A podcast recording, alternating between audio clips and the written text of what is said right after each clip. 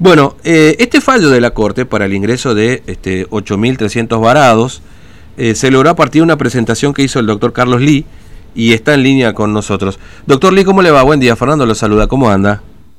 Buen día, Fernando, muy buen día a toda la audiencia. Bueno, gracias por atendernos.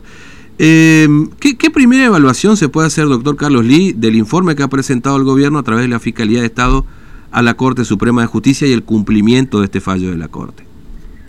Mire, eh, yo creo que nuevamente nos plagamos de, de mentiras, de situaciones que no son reales, de que de alguna u otra manera eh, salieron otra vez eh, Mm. consiguiendo que la gente no pueda ingresar en tiempo y forma, tal como lo había ordenado la Corte, porque han buscado artimañas y pretextos eh, en los cuales se hicieron incurrir a muchos de los varados para que renuncien a la fecha establecida, para que le den una nueva fecha. Lo cierto es que una persona que vive a 4.000 kilómetros o 5.000 kilómetros, darle el día de ingreso de dos días es eh, materialmente imposible. Otra de las cuestiones que, que también se han dado y que Mm. tenemos conocimiento es que a través de un convenio con la policía del Chaco se frenaban a las personas que no tenían eh, la autorización ya enviada por el gobierno de la provincia para el ingreso en la localidad de eh, Basail, Sí. el Chaco, y no lo dejaban atravesar el puente a aquellos que venían por Corrientes Mm. porque no tenían a lo mejor el permiso ya establecido por el gobierno de la provincia de Formosa una vez adjunto el PCR negativo y, eh, y otros requisitos que ellos le exigían. Lo cierto es que aquellas personas que no podían pagarse el PCR porque se encontraban ya varados hace mucho tiempo Sí. y, y ya le implicaba, ¿no es cierto?, el tema del viaje, algún gasto para llegar hasta la localidad de, de Mansilla, eh, se veían privados de transponer la provincia del Chaco para llegar hasta Mansilla. Estas artimañas que yo entiendo eh, inhumanas, eh, porque sinceramente eh, pedirle a, a estos ciudadanos que querían regresar a sus hogares es jugar con no, so- no solamente con las expectativas que tenía aquel que estaba varado, sino la familia formoseña que estaba esperando y la esperanza y esa expectativa se veía frustrada por requisitos formales. Mm. Cuando habla, lo escuché al ministro decir Sí. que muchos renunciaron, la verdad es que la renuncia la hacían para que le cambien la fecha Mm. porque no le daban los tiempos para el ingreso. Y a otros que le exigían el PCR negativo, eh, lo que es cierto es que le decían el viernes traje el lunes y los fines de semana no se hacían PCR en, en algunas localidades. Claro. Y en otras no se hacían el PCR si no tenías algunos síntomas Mm. de alguna u otra manera lo que estaban buscando era conseguir salirse con la, con la que ellos vienen planteando hace mucho tiempo, no hace unos días o no dentro de los 15 días que ordenó la, la Corte Suprema, sino que vienen haciéndolo hace más de ocho meses. Entonces esto nuevamente es una cachetada al pueblo de Formosa y esto es justificativo, fíjense que en los mismos porcentajes que ellos manifiestan, dicen que el 45% nomás, o el 42%, no recuerdo bien, eran que habían ingresado y que el resto renunciaba a la fecha. Sí. Y lo que es cierto es que no renunciaron, sino que ellos le hacían renunciar, Mm. porque se lo mandaban por mail eh, algo ya predispuesto, una renuncia predispuesta para con la expectativa de darle más días, lo cual no se cumplió. Claro. Eh, sí, sí, digamos, eh, re- renegociar la fecha de ingreso, digamos, pero ya por fuera del fallo de la Corte, digamos. Exacto, Mm. o sea, lo que ellos estaban justificando era, era buscar las formalidades para justificar ante la Corte Suprema que de una lista que nosotros desconocemos hasta la actualidad, porque o sea, hablamos de un número, pero no de una lista, ni de un orden de prelación para esa lista. Entonces, n- desconocemos también eh, muchos aspectos de cómo ellos llevaron a cabo toda esta, esta comunicación que también manifiestan que habían mil y pico de personas con las que no se pudieron comunicar. O sea, una persona que está varada no va a dejar su número de teléfono, no va a dejar su email para, para volver. Quizás la informalidad con la que se manejaron es lo que produce hoy ¿no es cierto?, otra vez una restricción mm. a las libertades de estas personas. Sí. Ahora, ¿van a hacer un planteo, doctor Lee, en este sentido? ¿O, o, qué se puede, se puede esperar de la Corte en este caso, digamos? ¿Tiene que analizar estos vamos a informar a la Corte mm. los mecanismos empleados por el gobierno de la provincia de Formosa para justamente, nuevamente, vulnerar los derechos de estas personas. Mm. Eh, ¿qué, qué, qué, va a decidir la Corte? ¿O qué, a ver, porque ingresó esta gente, ¿no? Este grupo de tres mil y pico de gente, personas que ingresaron.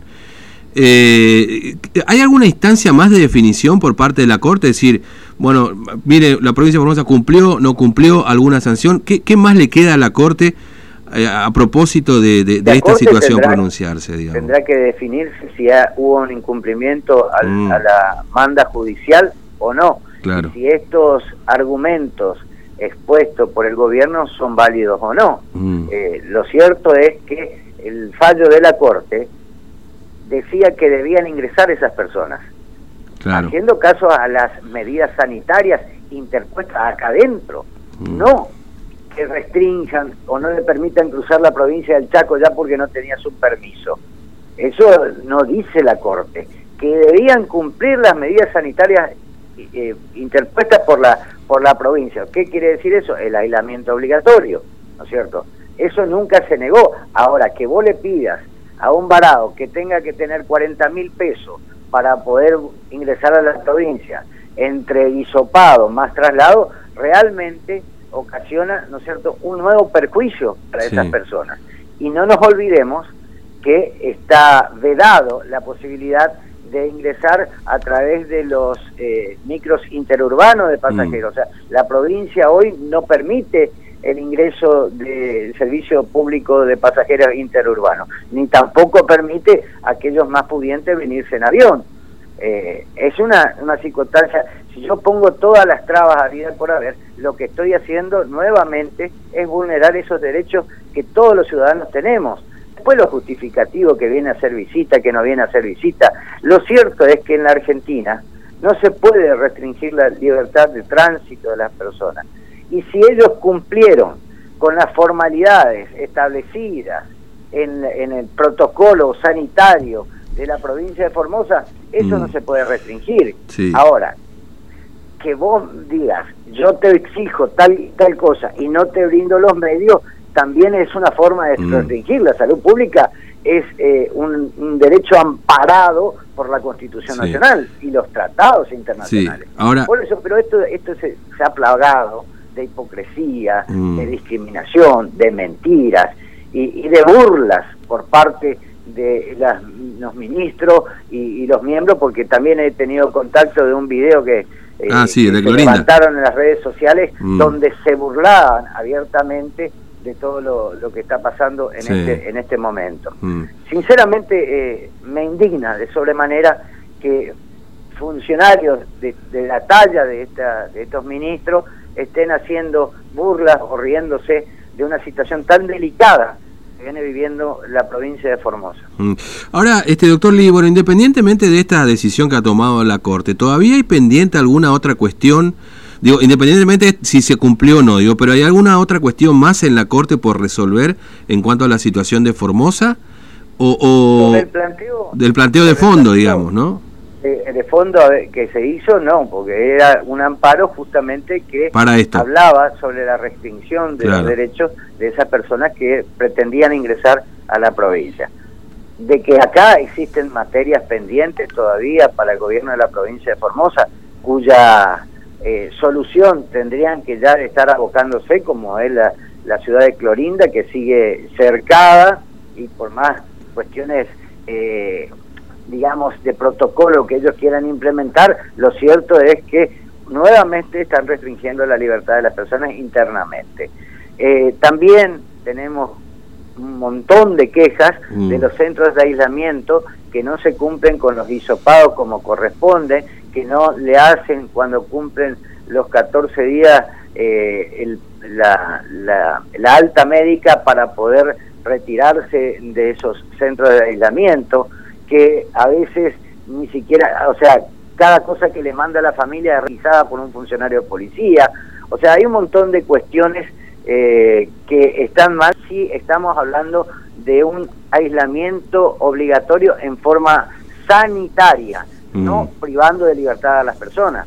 Porque cuando yo te requiso, te comienzo a estipular a través de una fuerza de seguridad los movimientos para irte al baño, para salir de la habitación a respirar un poco de aire puro, indudablemente estoy eh, privando de libertad en forma arbitraria a estas personas que están haciendo una medida sanitaria.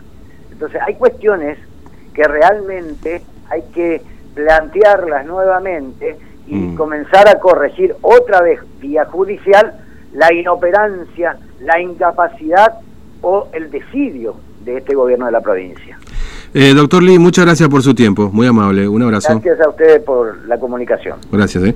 Bueno, el doctor Carlos Lee, eh, el día después de la presentación de este, de este informe, eh, fue justamente el, patrocinador, el promotor de esta presentación ante la Corte Suprema de Justicia. Bueno, ahora la Corte deberá definir si la provincia cumplió o no cumplió, ¿no?